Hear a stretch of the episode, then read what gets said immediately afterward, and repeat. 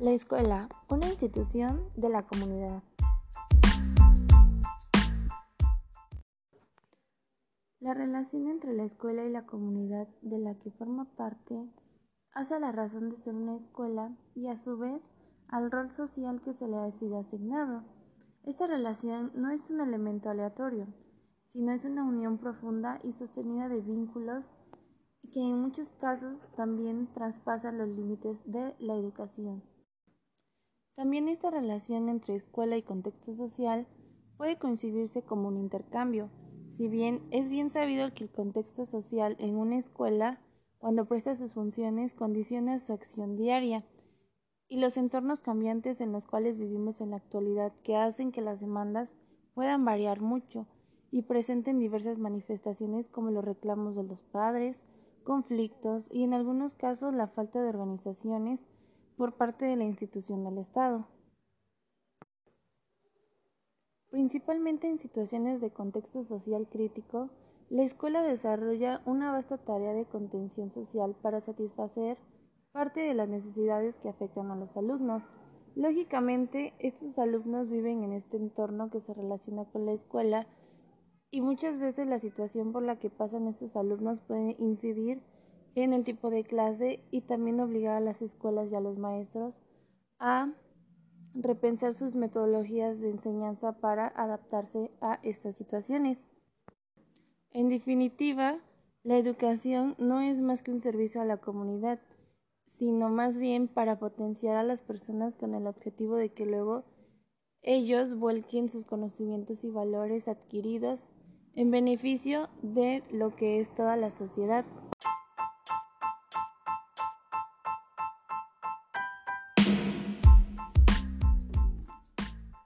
Educativo y de organización del desarrollo.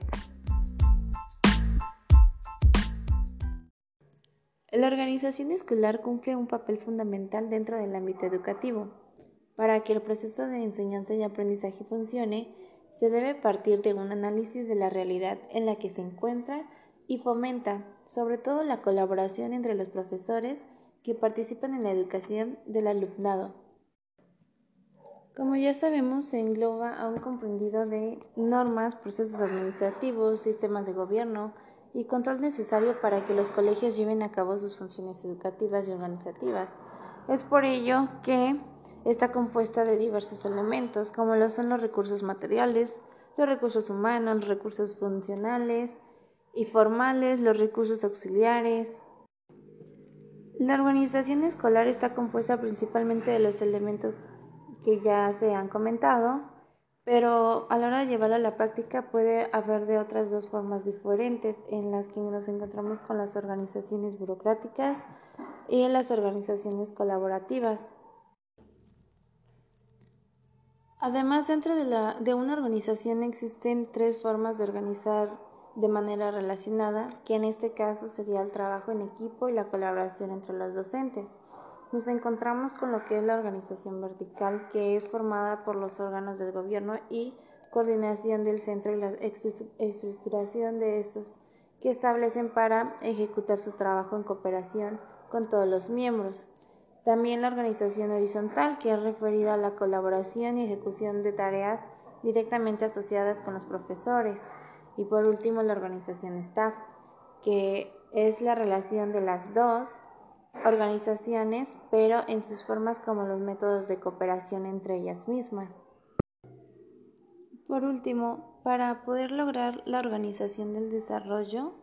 hay que cumplir con ciertos elementos en el cual encontramos con la planificación y organización, y aquí incluye el aspecto más organizativo donde se establece el propio fundamento del centro. También debemos de contar con valores y normas que guíen el proceso del trabajo y la educación de la comunidad dentro del centro. Es importante también contar con una buena relación, comunicación y coordinación entre todos, todos los docentes y también con las familias y desde luego con los alumnos. Establecer espacios donde se puedan expresar las ideas y aportar los beneficios del funcionamiento del centro. Y también el que las estructuras sean funcionales, contribuir a las distintas tareas de la coordinación que se pueden llevar a cabo entre los profesionales que ejercen la docencia y el trabajo del mismo. Por último, también debemos de contar con un calendario donde se establezca cómo y cuándo y en qué momento se deben reunir y trabajar y realizar algunos trabajos para que así se pueda encaminar a tener una buena organización y poder tener un avance en carácter educativo.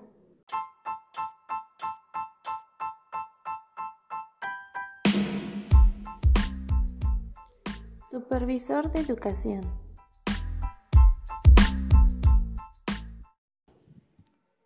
La misión de la supervisión es asegurar la calidad del servicio educativo que ofrecen las escuelas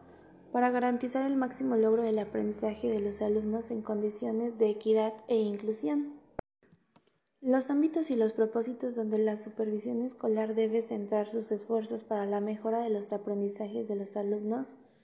son en la práctica de enseñanza de los maestros, en el desarrollo profesional de los colectivos docentes, las relaciones y los ambientes de las escuelas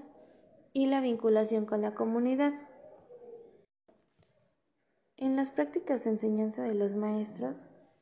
más bien va enfocado en contribuir a hacer más útiles y eficaces los estilos, métodos y estrategias que los docentes emplean en sus formas de enseñanza, mediante acciones planeadas y sistemáticas, mientras que en el desarrollo profesional de los colectivos docentes está enfocado en orientar a las escuelas en el buen uso y optimización de los tiempos destinados al trabajo colaborativo para tratar temas relevantes referidos a cómo lograr diferentes mejoras en los aprendizajes para todos y a indagar y estudiar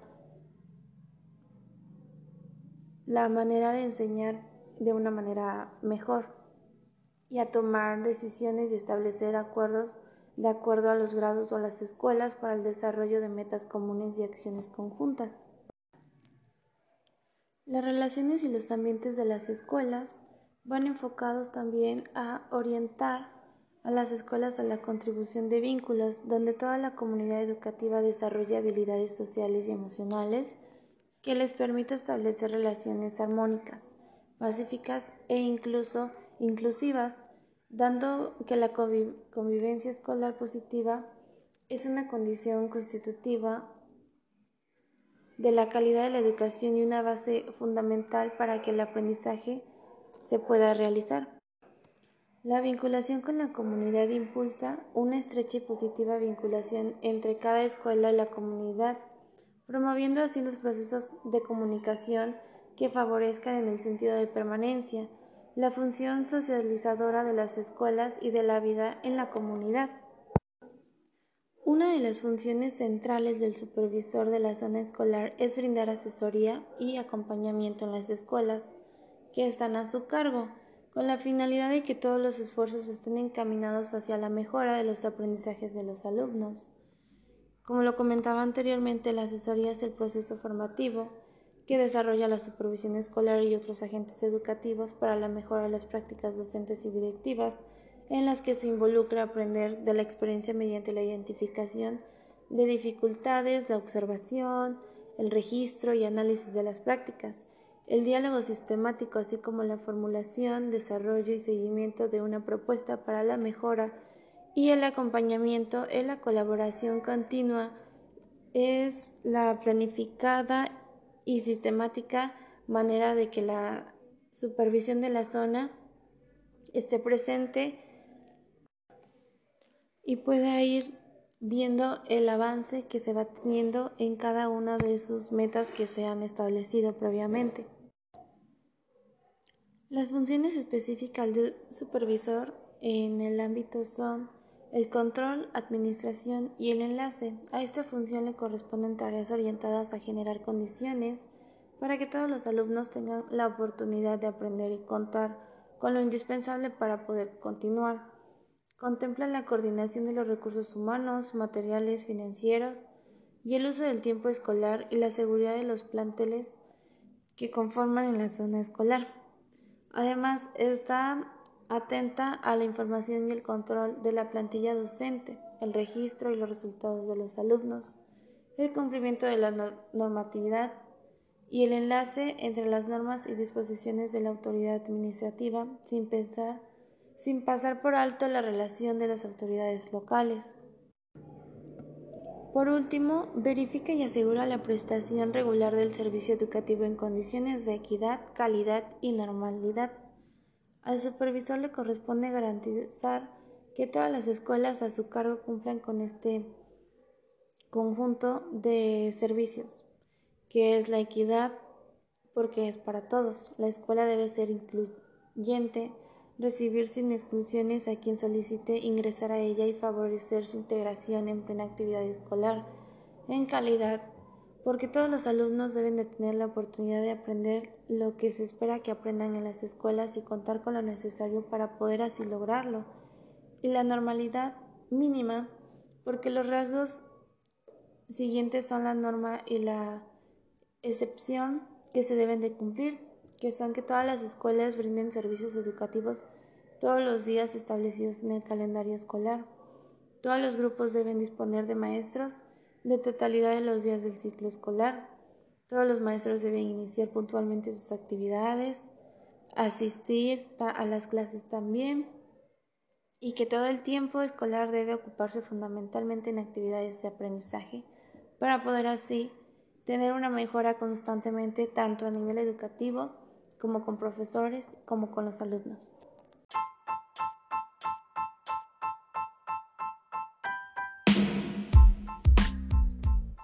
La educación y el desarrollo económico.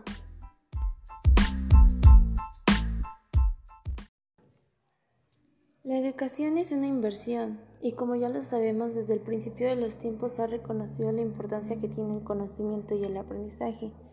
Si bien Platón decía que si un hombre deja de lado la educación, camina cojo hasta el final de su vida. Es importante que la educación y el desarrollo económico vayan de la mano, ya que cambian las habilidades de la demanda eh, del mercado laboral. Una de las razones para el cambio es el patrón de la rentabilidad de la competencia entre la tecnología y la educación, que a medida que los mercados laborales se ajustan a la automatización,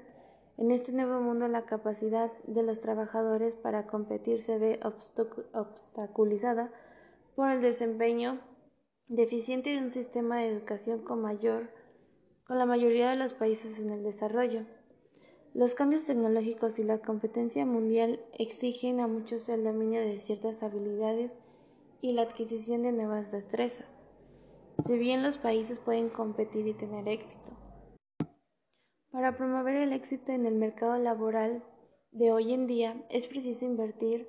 temprano y desde luego invertir en las aptitudes pertinentes, sobre todo los países que deben invertir de manera inteligente, promoviendo tres factores que serían la autonomía, la responsabilidad y la evaluación. La educación contribuye al crecimiento económico, ya que va incrementando la productividad laboral al generar capital humano y preparado, aumentando la innovación mediante la creación de nuevos conocimientos y sobre todo las nuevas tecnologías, los procesos y productos, facilitando la difusión de conocimientos e información para la implementación de tecnologías externas.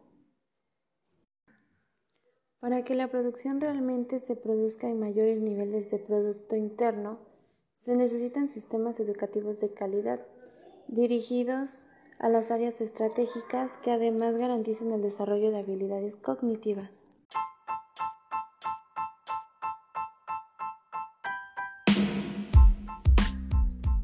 La educación como inversión y como una gran empresa.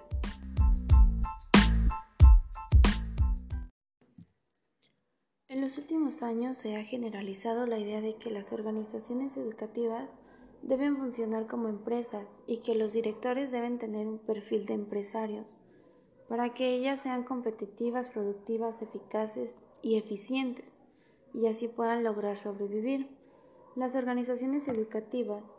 universidades y colegios de hoy en día se están interesando más por ser empresas y descuidan o se olvidan de la finalidad educativa y su función específica. Existe un interés más centrado en el beneficio económico y en impulsar estrategias para lograr este propósito a corto plazo, que las personas y que los objetivos a largo plazo se les están dando las más primacia de lo primero y se está desplazando y perdiendo el interés por lo segundo. Parece que la ética dificultara la eficiencia y que únicamente la racionalidad instrumental y la técnica fueran suficientes para tener una buena gestión. En el diseño e implementación de los programas de la formación de directivos es marcada la tendencia del desarrollo a las habilidades técnicas y sociopolíticas, a la formación humanística que contribuye a una gestión ética y a la formación de directivos y generales no se le da mucha relevancia. La mayoría de las aplicaciones implementadas en la organización educativa provienen de la organización empresarial